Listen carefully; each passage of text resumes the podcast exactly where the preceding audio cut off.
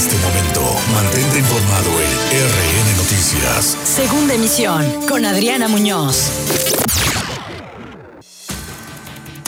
Siete de la tarde con un minuto lunes 16 de noviembre. Los saluda Adriana Muñoz y esta es la información en la segunda emisión de RN Noticias. El Frente Frío número 13 seguirá afectando todo el litoral veracruzano durante las próximas horas. Rinde su segundo informe de gobierno Cuitlagua García Jiménez. Rocío Nales, secretaria de Energía Federal, asistió con la representación del presidente Andrés Manuel López Obrador. La SEP rechaza imputaciones del movimiento magisterial popular veracruzano. El secretario de Educación, Senyacen Escobar, afirma que analizan el impacto del recorte en el rubro educativo en 2021 y asegura que ya se tomaron cartas en el asunto de las financieras. Con mil pesos a la quincena come una familia veracruzana en pobreza extrema. Esto dice el titular de la Sede Sol en el estado, Guillermo Fernández. Marcha en Jamapa en demanda de justicia tras el asesinato de la alcaldesa Floricel Ríos Delfín. Dice el alcalde de Jalapa, Hipólito Rodríguez, que será responsabilidad de los jalapeños si regresan a semáforo rojo. Encuentran el cuerpo calcinado de una mujer en basurero en Poza Rica y otro más desmembrado en Coatzacoalcos. No hay razón para incrementar el precio de los insumos básicos si no han subido los combustibles, advierte el presidente Andrés Manuel López Obrador. Explota una pipa en Nayarit, van 13 muertos.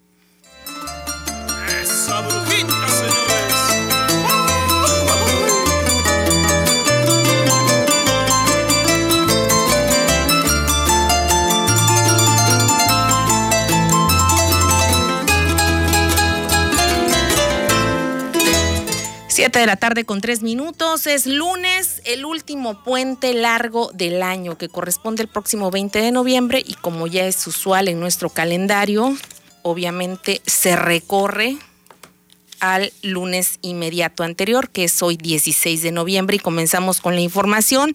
De acuerdo al Centro de Estudios y Pronósticos Meteorológicos de la Subcoordinación de Pronósticos Estatales del Estado de Veracruz, en el suroeste del Golfo de México, el Frente Frío número 13 continuará con una masa polar asociada sobre el norte, noreste y oriente del país, así como el Golfo de México.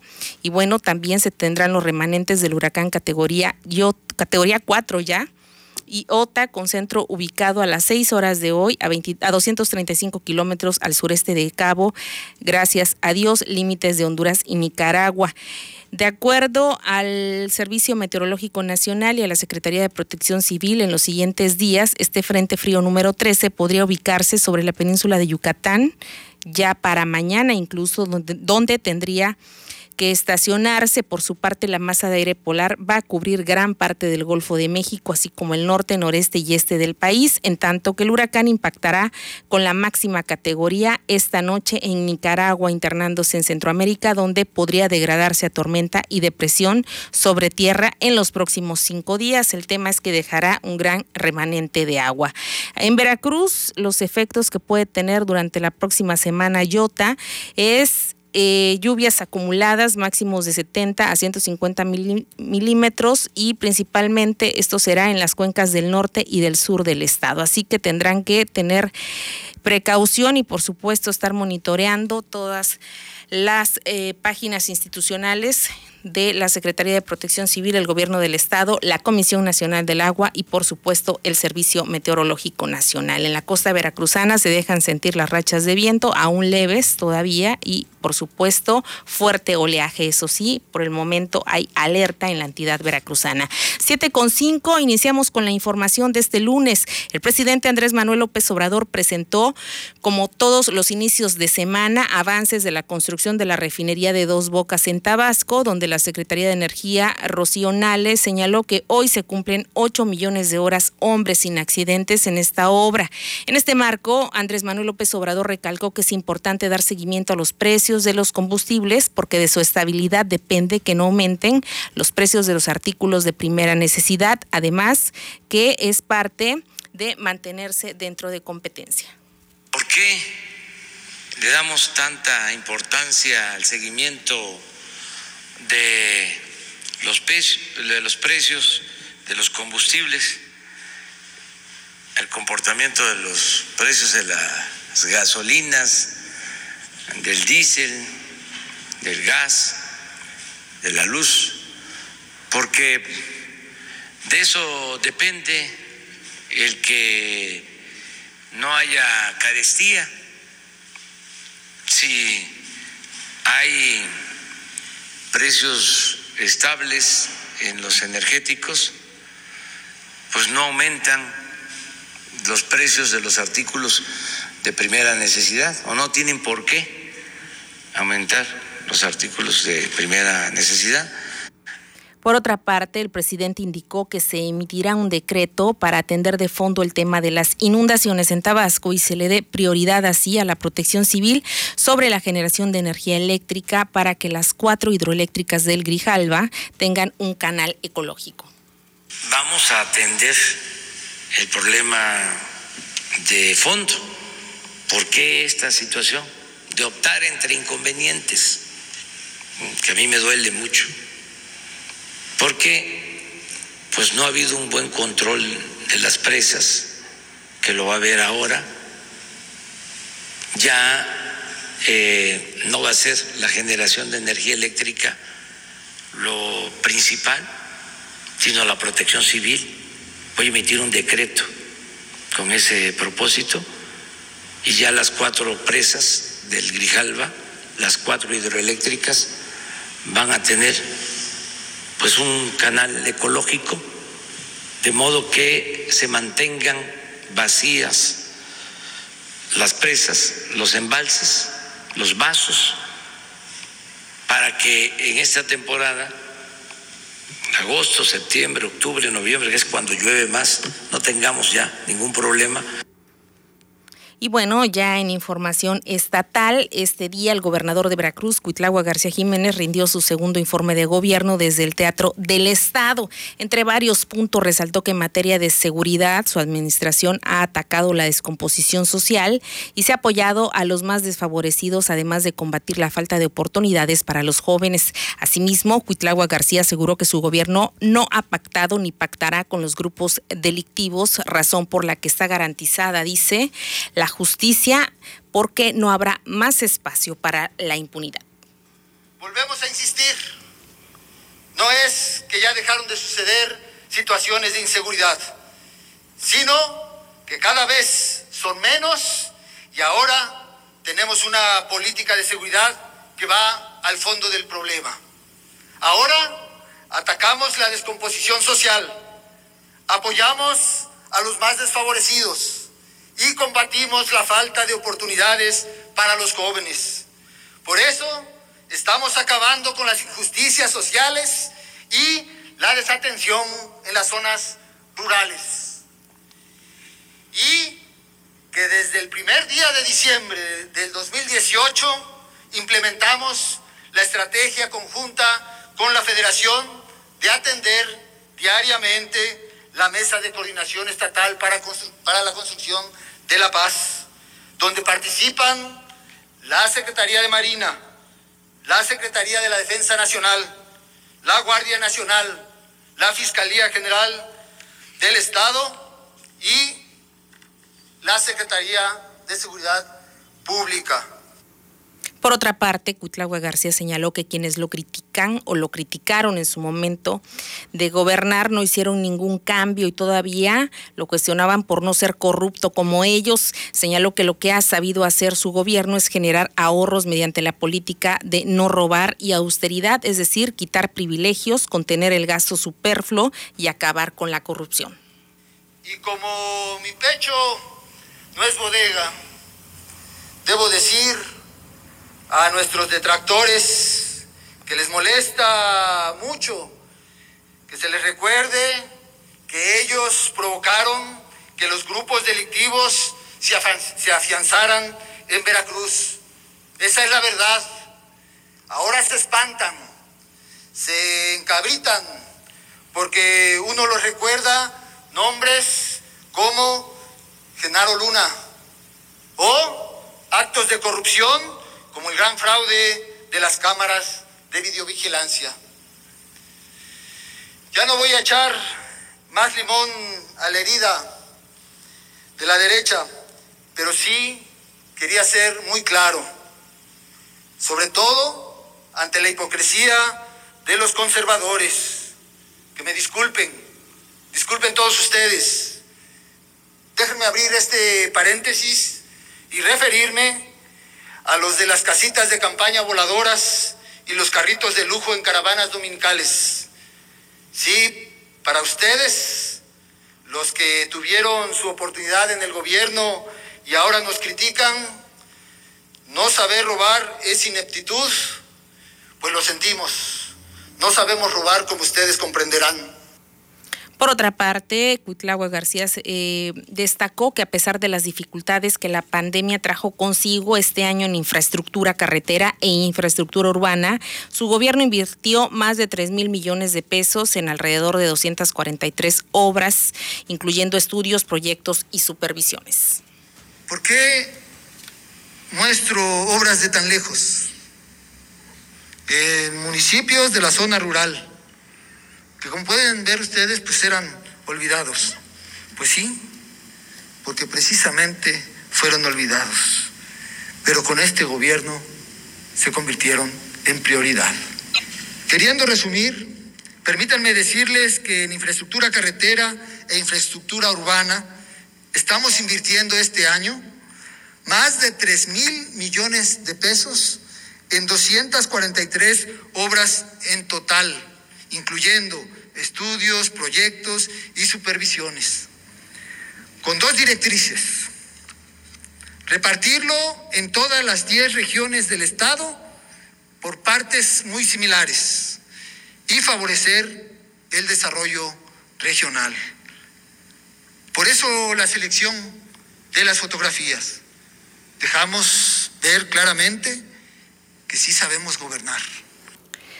Y el mandatario estatal también hizo un paréntesis para felicitar y reconocer el trabajo que se hace desde la Secretaría de Educación de Veracruz a cargo de Senyacen Escobar con el fin de contrarrestar 30 años de abandono a la infraestructura escolar y también siendo una de las secretarías que mayor nómina maneja en todo el estado, en todo el gabinete, reconoció que se está haciendo un arduo trabajo para transparentar las cuentas, dijo, y por supuesto resolver las deudas y problemas que dejaron en el rubro educativo.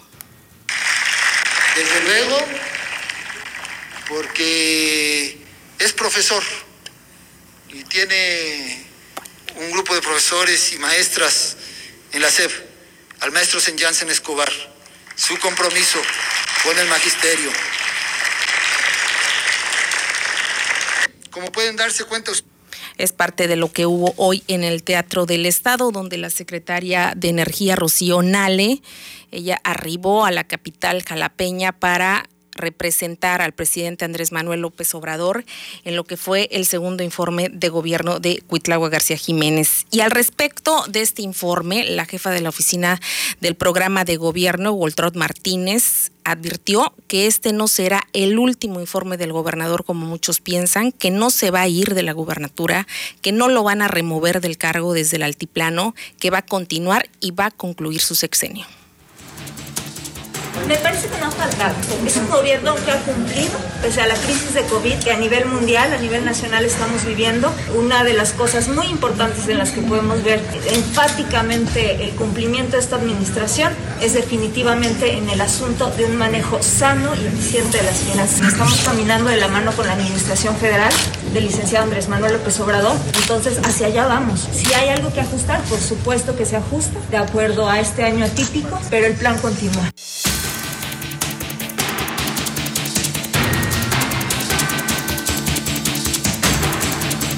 Siete de la tarde con 15 minutos. Ahí está todos los pormenores que ocurrieron hoy. Hubo tres sedes, aparte del Teatro del Estado, Palacio de Gobierno y, por supuesto, Casa Veracruz, donde se habilitaron dos salones para que asistieran invitados especiales, cuidando siempre la sana distancia y evitar aglomeraciones. Eh, por la pandemia precisamente que se está viviendo actualmente en el estado de Veracruz y en el mundo. 7 con 16. Y luego de que en un desplegado dirigido a la sociedad, el Movimiento Magisterial Popular Veracruzano, en conjunto con la eh, Coordinadora Nacional de Trabajadores de la Educación exigió una investigación seria con relación al accidente donde resultó lesionado su dirigente Daniel Hernández del Ángel cuando se dirigían a una mesa tripartita de diálogo a las oficinas centrales de la Secretaría de Educación de Veracruz. La oficial mayor de la SEP, Ariadna Aguilar Amaya, rechazó todas las imputaciones que se están gestando alrededor de este caso, al tiempo que aseguró que sí se está dando atención al caso y también se está atendiendo a todos los maestros quejosos. ¿Cómo, se ha solucionado el tema con el sindicato magisterial este, que ha estado tomando de la CENTE, que incluso van a ser bueno, ellos no este, son un sindicato, son un movimiento. Eh, la verdad es que hemos estado trabajando ya en varias mesas coordinadas con ellos. No es la primera vez, nos hemos reunido aquí, nos hemos reunido con la federación y pues la verdad es que eh, ha caminado todo bien, o sea, todas sus demandas han sido atendidas.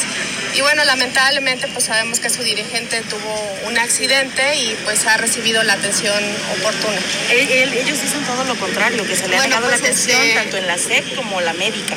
Pues ese día estábamos en mesa de trabajo, entonces, eh, y la atención médica pues ya no nos toca a nosotros, pero eh, sé que la Secretaría de Gobierno ha estado muy pendiente. una reunión con ellos ese día que se exhiben? Y la tuvimos, la tuvimos y concluimos satisfactoriamente eh, esa, esa reunión, se firmó la minuta como siempre y pues todo, todo en orden. Lamentablemente pues también el, el maestro, compañero nuestro, pues sufrió este accidente y pues hemos estado como muy al pendiente de, su salud. ¿Y son las financieras?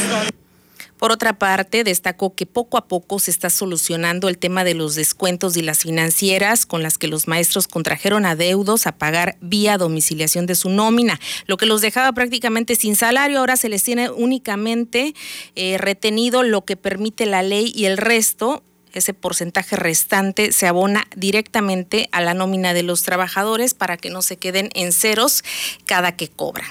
Han estado acusándole a usted incluso de que todavía da créditos a Edgar Espinos o a, empresas que están vinculadas. la verdad es que este, este, tema se ha cuidado muchísimo. Ha sido, eh, los maestros traían deudas con diferentes financieras, hemos estado aplicando controles internos para que los trabajadores pues no se endeuden eh, más allá de lo que indica la ley. Y pues la verdad es que los pruebas están, ya no hay ningún trabajador que reciba menos de, lo que debe recibir de acuerdo a la ley y pues hemos estado poniendo orden y eso pues no les gusta a mucha gente, ¿no? Entonces, Pero en el caso de los este, descuentos. Es que no son descuentos, ahí también hay una, un error en la terminología, pero la verdad es que con estas medidas de control interno que estamos eh, aplicando, pues ya no hay maestros que tengan 3 pesos o 20 pesos o 200 pesos en su, en su, eh, en su cheque, en su quincena. Hay una ley que estipula los, los porcentajes y pues nosotros lo estamos aplicando tal cual. Tuvimos que ir implementando pues estas medidas. Y también se refirió a este tema el secretario de Educación, Senyacen Escobar, aclaró que ya no se están haciendo cobros a las financieras que estuvieron, estuvieron o estaban vinculadas al ex oficial mayor de la SEP, Edgar Espinoso Carrera, quien fue funcionario durante la administración de Fidel Herrera Beltrán también de Javier Duarte de Ochoa. Dijo que esto ya se está corrigiendo y que hay que recordar que son adeudos o préstamos que solicitaron los mismos maestros porque así lo permite la ley o los estatutos de la misma Secretaría de Educación. El tema aquí es que estas financieras no hicieran actos de usura, que eso sí ya incurría en irregularidades, irregularidades varias, sobre todo porque los maestros cobraban cada quincena dos, tres pesos, incluso se quedaban completamente en ceros debido al alto interés que están cobrando estas financieras. Hemos destrabado aproximadamente más de 500, 500 obras de las 800 que teníamos. Sí, claro, 100%, sin ningún problema el aguinaldo de compañeras y compañeros maestros, en tiempo y forma de préstamos, ¿cómo están trabajando siempre? Porque bueno, ha habido quejas de sindicatos, de las mismas casas de préstamo y demás contra la administración. ¿Qué es lo que pasa? Bueno, a ver, eh, el primero, o sea, lo, primero, eh, por ejemplo, la queja de los maestros en su momento, de los descuentos, ¿no? Por parte de las casas de préstamo, el cual regulamos. Ahora, la, queja por parte de las casas de préstamo en el sentido de que disminuimos los, los disminuimos por muy, muy grandemente los descuentos que se tenían de manera indebida a compañeras y compañeros maestros, ¿no?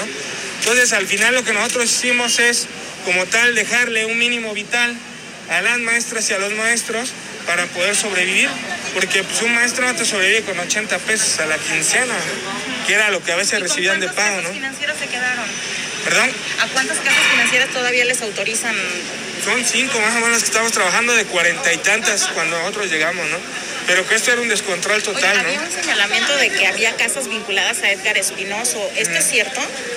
Bueno, eso sí, sí es cierto, había este, como tal casas de préstamo, las cuales venía manejando este, en su momento Edgar Espinoso, y que bueno, ¿Ya no hay o están. Lo que pasa es que estas nada más cobran lo que tenían remanentes, Ah. pero ya no están. Ya no dan nuevos créditos. Es correcto, ya no dan nuevos créditos. Bien, y el secretario de Educación también afirmó que hasta donde tiene conocimiento, la Fiscalía General del Estado no ha girado una orden de aprehensión contra el exdirector de espacios educativos en el bienio pasado. Dijo que hasta el momento solo quedó en un rumor y también señaló que aún analizan cómo va a impactar el recorte presupuestal en materia de educación en 2021 en el ramo federal. Eso lo señaló hoy el secretario en entrevista después del segundo informe de gobierno de Cuitlagua García Jiménez. Y por otra parte, fíjese usted, ahí mismo, donde llegaron todos los secretarios del gabinete, fue entrevistado el titular de la sede Sol en la entidad, Guillermo Fernández Sánchez, quien se aventó la puntada de decir que con mil pesos se puede llenar la despensa de una familia veracruzana desprotegida, es decir, aquella que vive en pobreza extrema, hasta por 15 días. Se quedó corto el exsecretario de Hacienda, el señor Cordero, cuando dijo que una familia mexicana vivía hasta con seis mil pesos. Ahora imagínese usted, una familia desprotegida, de acuerdo a Guillermo Fernández, sobrevive, porque eso no es vivir, con mil pesos durante 15 días.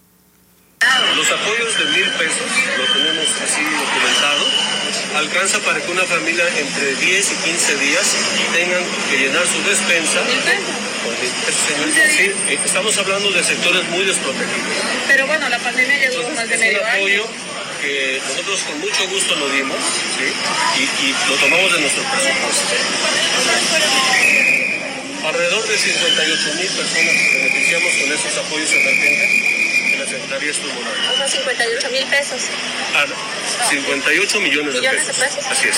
580 mil pesos. Sí, 580 mil pesos apenas. Pues si son de mil pesos Ajá. a 58 mil, ¿cuánto es? Fueron son 58 mil, son 58 millones de pesos. ¿Ok? Ese es el dato que nosotros tenemos.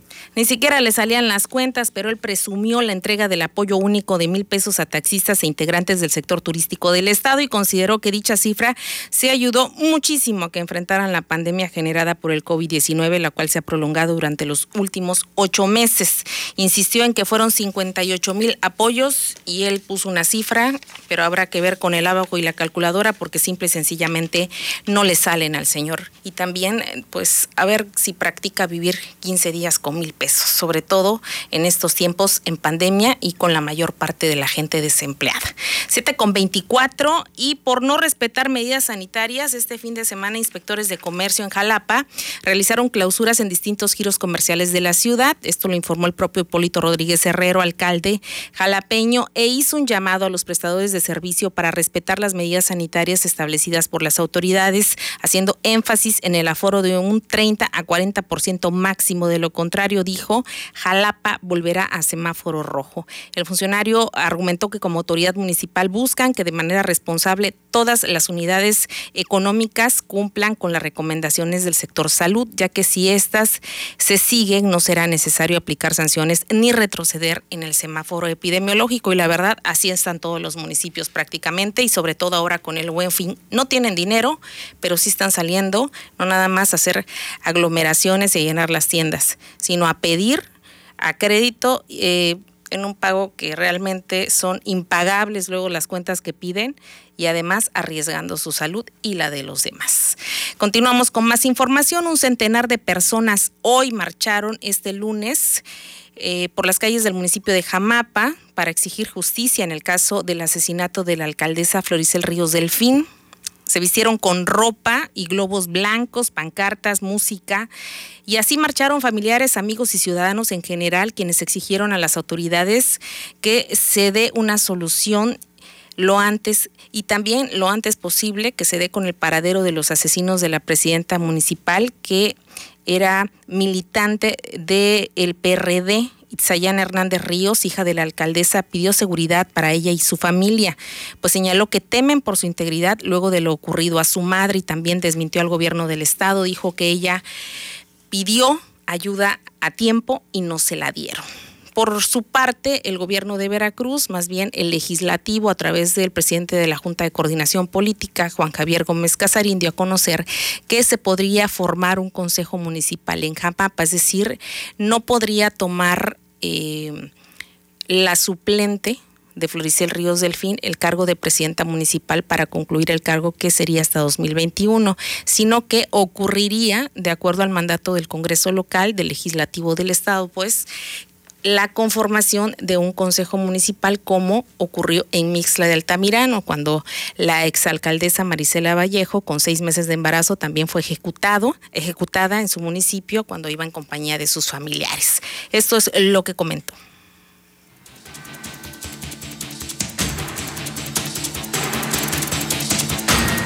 Estamos esperando también los tiempos, nosotros estamos esperando también que, pues, que las cosas se te cambien un poco, pues ya entraremos también en trabajo, lo vamos a hacer esta semana porque ya saben también que nos tocan las comparecencias, el informe del gobernador, son muchas cosas a la vez, desafortunadamente se nos apretó mucho la agenda. Bueno, esas son cosas que tenemos que analizar, tenemos que hacer lo que jurídicamente corresponde, no nos vamos a saltar las leyes, se van a respetar y es lo que vamos a hacer como Congreso del Estado.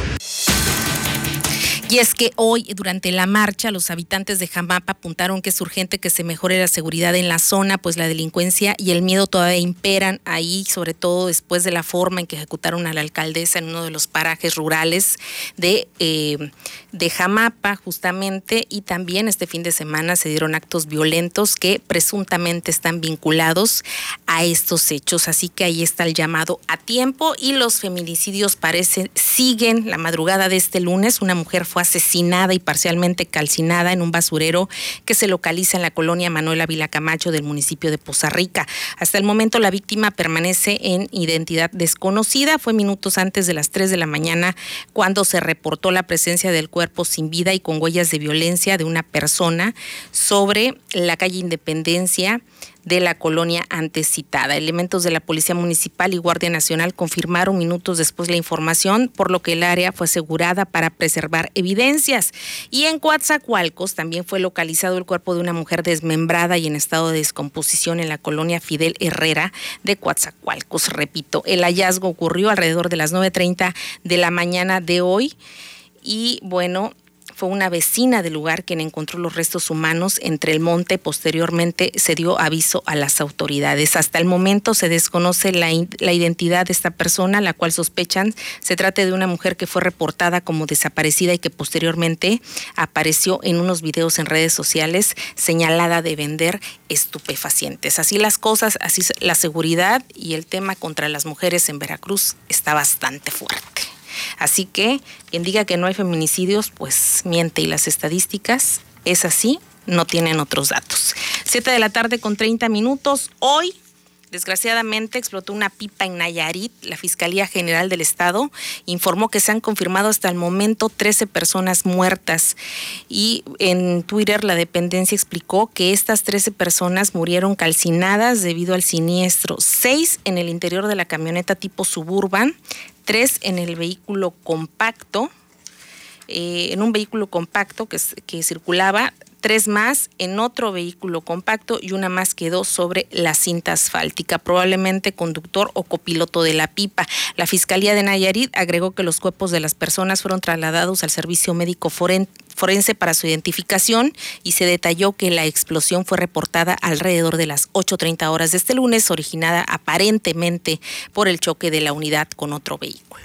Siete de la tarde con 30 minutos, nos vamos, gracias, soy Adriana Muñoz, mañana en punto de las 19 horas nos escuchamos a través de Más Latina 96.5. Se queda con Julio en los controles y, por supuesto, la mejor programación radiofónica a nivel estatal. Muy buena tarde.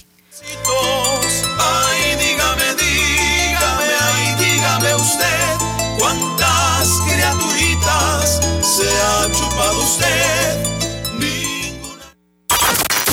Ya estás informado en el noticiero que informa verazmente a Veracruz. RN Noticias. Segunda emisión con Adriana Muñoz.